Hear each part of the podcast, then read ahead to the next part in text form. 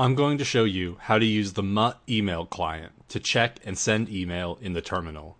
First, we'll look at how to install Mutt, then we'll create a .muttrc file to configure our email credentials and other runtime configurations. We'll look at reading email, checking other folders, and even checking multiple email accounts. We'll also look at sending emails, including attachments. I'll be demonstrating this on the Dev Dungeon mainframe, which runs Debian Linux but Mutt will work across all platforms the same. You can have access to our Dev Dungeon mainframe by becoming a member of our virtual hackerspace at my.devdungeon.com. By becoming a member, you'll also get your own email address at devdungeon.com.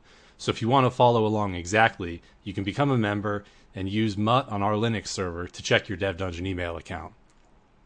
However, you don't need a devdungeon.com email address or access to our server. You can run Mutt on your local computer and check any typical email account.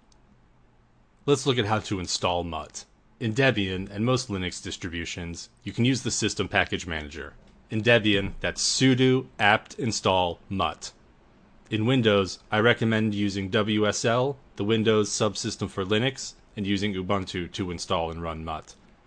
In Mac, you can install it using Homebrew with brew install mutt. In the Dev Dungeon wiki page, I have instructions on how to install and how to build from source.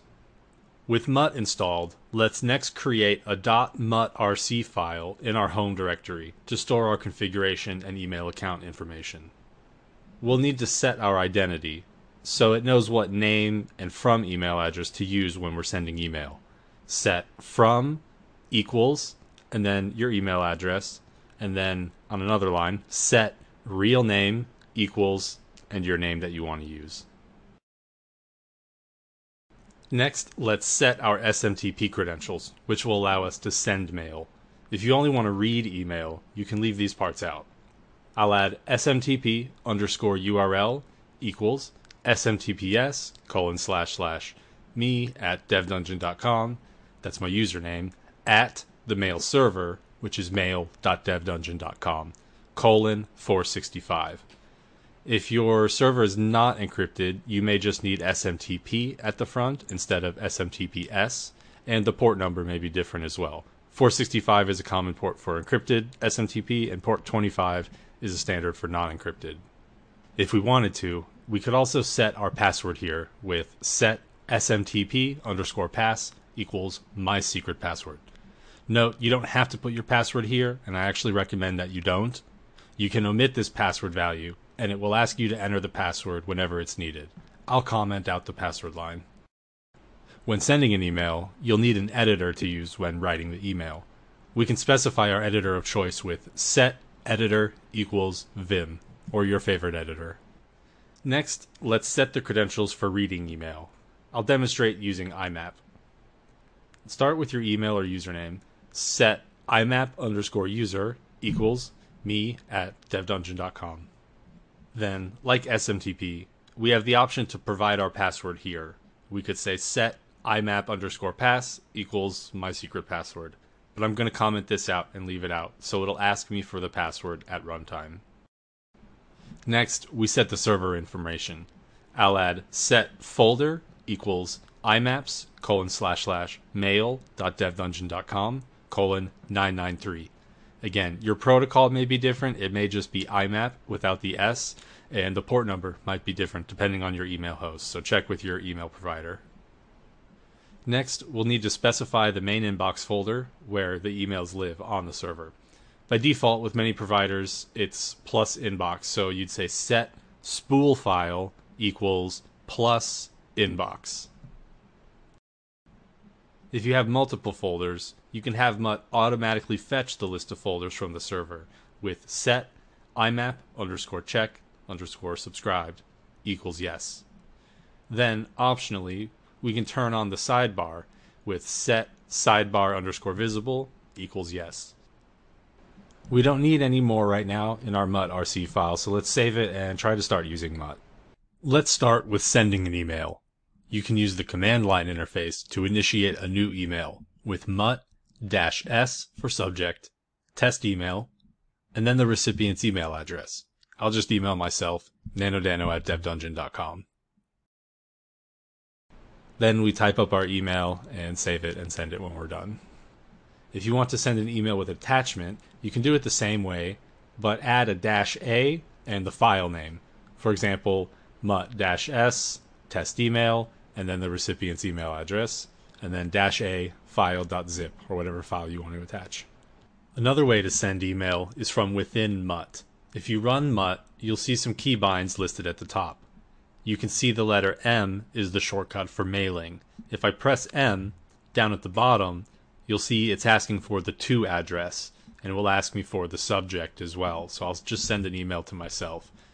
Then it drops me into my editor where I write the email. When I'm done with the email, I'll just save the file and exit. Then I'm dropped back into Mutt with all the email details. From here, use the keybinds at the top to modify any parts of the email you need to. Press A if you want to add an attachment and then type in the file name. For example, here I'll attach my mutt.rc file from my home directory, and then I could press Y to send, or if I want to save the email as a draft and not send it yet, I can postpone it. Press Q to abort, and at the bottom it will ask you if you want to postpone the message. If you choose yes and postpone, you can quit Mutt and then start it again later, and the mail will still be there. Press M to start a new mail, and then down at the bottom it will ask you if you want to recall the postponed message. And there it is. Now I could press Y to send. Now that we know how to send email, let's look at how to read email.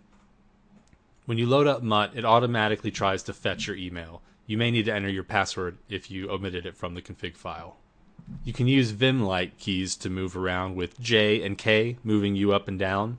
Spacebar will open an email for reading, and you can press R to reply, or you can press Q to go back to the mailbox listing. To mark an email for deletion, press D. You'll notice lots of letters here next to the email subjects. If there's no letters at all next to the email, that means the email has been read. O means the email has not been opened yet. R means the email has been replied to. And D means that the email is marked for deletion. N means it's new since the last time you checked your mail. If you have other folders to check, press Y and you can choose which folders you want to read. One thing to note about security is that by default on a shared server, your home directory is readable to others. This is especially why you don't want to put your password in your mutt.rc file.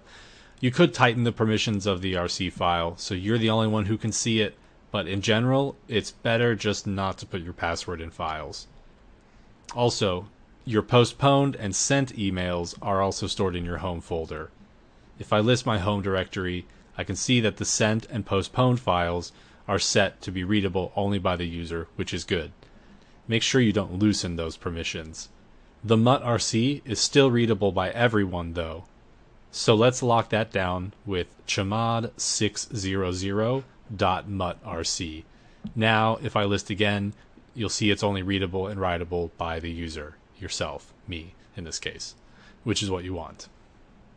If you want to check multiple email accounts, you have to take some additional steps. One way to do this is to simply copy your mutt.rc file to a second config file and then modify that second file with the different email address and setup that you want. To run mutt using that configuration, run mutt dash capital F and then the path to the mutt.rc file. You could make an alias for loading mutt with the different configs. For example, I can alias check email 1 to mutt-f mutt.rc, and then I can alias check email 2 to mutt-f mutt.rc2. Then I can run check email 1 for my first account or check email 2 to check my other account. Of course, you can name it whatever you want. A fancier way of choosing which email to check is by using the dialog tool. This is a separate terminal tool unrelated to Mutt, but you can use it to choose which email account you want to check in a convenient menu. To download this dialog script, as well as my example mutt.rc file, visit the Mutt page in Dev Dungeon Wiki. The link is in the description. Here, you can also download the script and modify it to your needs. One last thing I want to show you is how to sort your emails. If you're in Mutt looking at your list of emails, you can run colon set sort equals reverse last date received. And there's other methods to sort as well. This will update your config and it will sort them with the newest at the top. If you want this to be your default sort method all the time, update your mutt rc file and add the line set sort equals reverse last date received. In the RC file, you don't put the colon in the front of the line. Mutt also supports PGP or GPG encryption and signing, but I won't get into that here. I only wanted to mention that it's possible. I do have a GPG tutorial if you want to learn the basics of how it works before trying to use it with Mutt. To learn how to use GPG with Mutt, consult the official documentation. For full and up to date documentation on Mutt, always refer to the official website mutt.org. Before you go, check out some of my products and services.